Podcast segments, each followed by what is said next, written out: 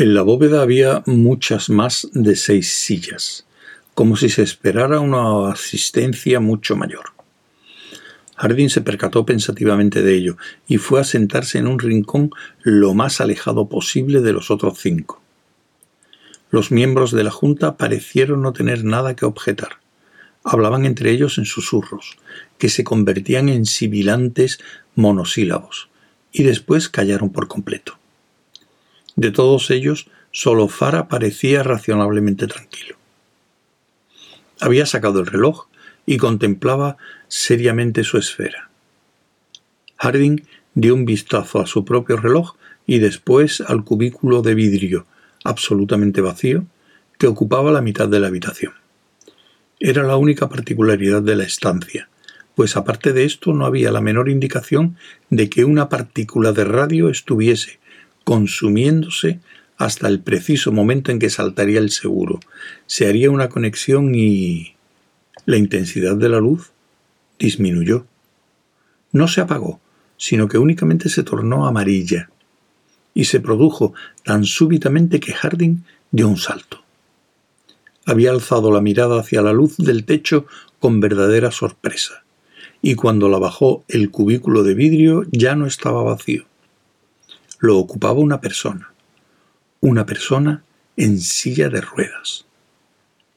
No dijo nada durante unos momentos, sino que cerró el libro que tenía en el regazo y apoyó los dedos en él. Y después sonrió, y su rostro pareció cobrar vida. Soy Harry Selden. La voz era blanda y apagada. Harding estuvo a punto de levantarse para saludarle, pero se detuvo a tiempo. La voz continuó hablando. Como ven, estoy confinado a esta silla y no puedo levantarme para saludarles. Sus abuelos se fueron a Terminus hace unos meses, en mi época, y desde entonces sufro una incómoda parálisis. Como ya saben, no les veo, de modo que no puedo saludarles convenientemente. Ni siquiera sé cuántos de ustedes están aquí, y por eso creo que debo conducirme con informalidad. Si alguno está levantado, que haga el favor de sentarse. Y si prefieren fumar, a mí no me importa.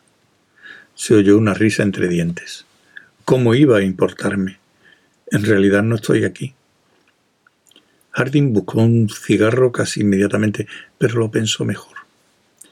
Seldon apartó el libro como si lo dejara sobre una mesa que hubiera a su lado, y cuando sus dedos lo soltaron, desapareció. Hace cincuenta años, dijo, que se estableció esta fundación. Cincuenta años durante los cuales los miembros de la misma han ignorado para qué trabajaban. Era necesario que lo ignoraran, pero ahora la necesidad ha desaparecido. Para empezar, la fundación de la enciclopedia es un fraude y siempre lo ha sido.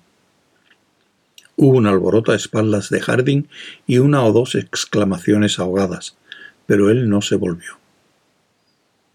Harry Seldon continuaba naturalmente imperturbable. Prosiguió. Es un fraude en el sentido de que ni a mí ni a mis colegas nos importa nada que llegue a editarse o no uno solo de sus volúmenes.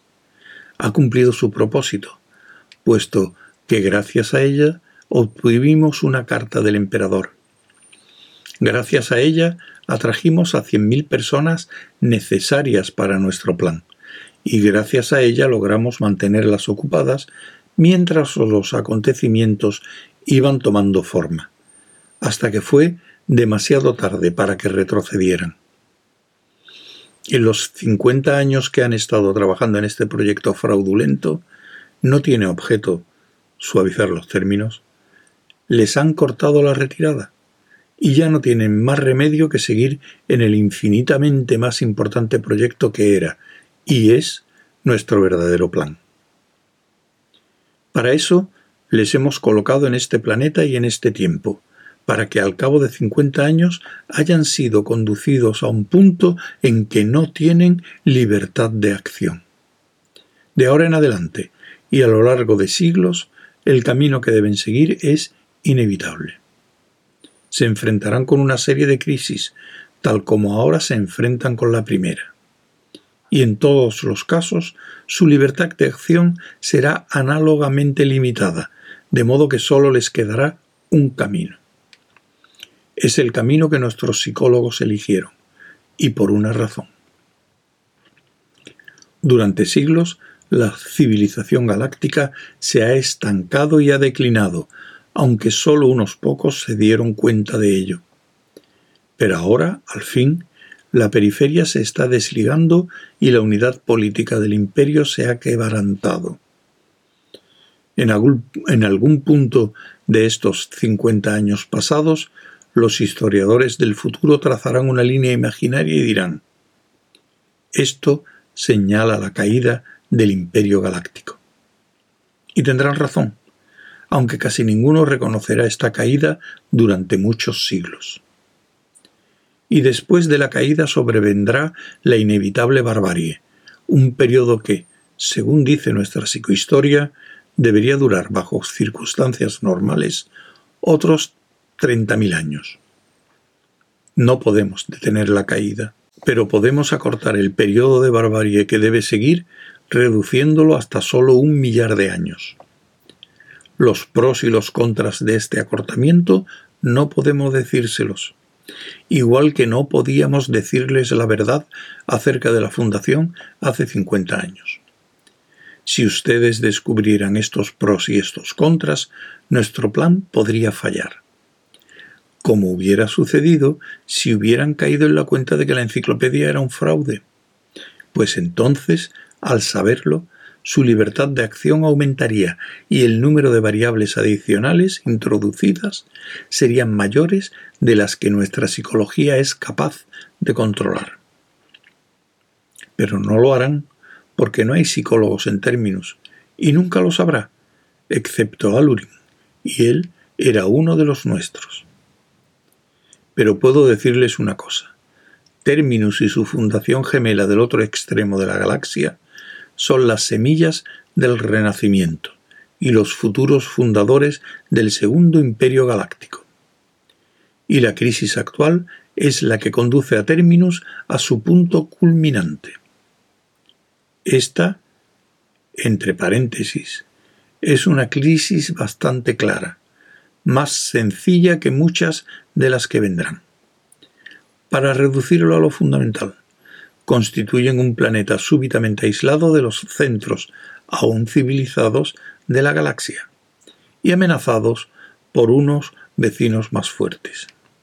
Ustedes forman un pequeño mundo de científicos rodeados por una vasta corriente de barbarie que se extiende rápidamente son una isla de energía atómica en un océano cada vez mayor de energía más primitiva.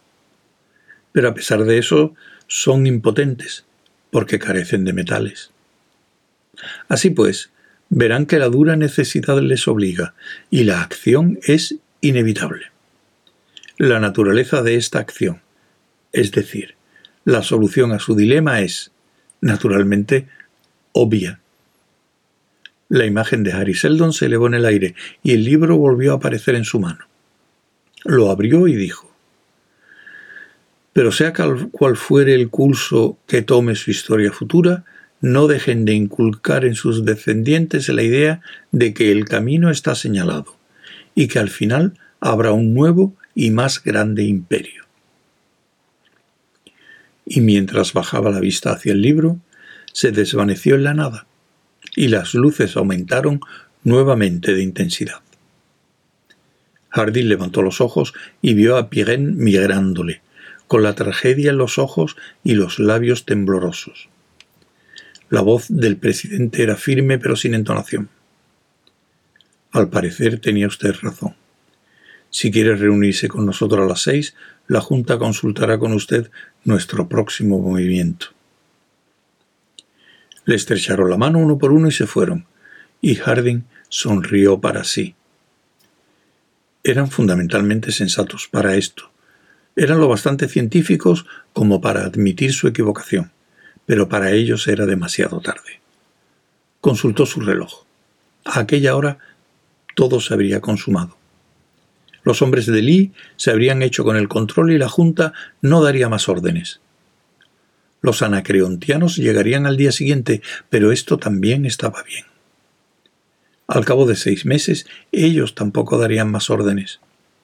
De hecho, como Harry Seldon había dicho, y como Salvor Harding había adivinado desde el día que Anselm Ilustre Roderick les reveló que los anacreontianos carecían de energía atómica, la solución de aquella crisis era evidente, tan evidente como el infierno.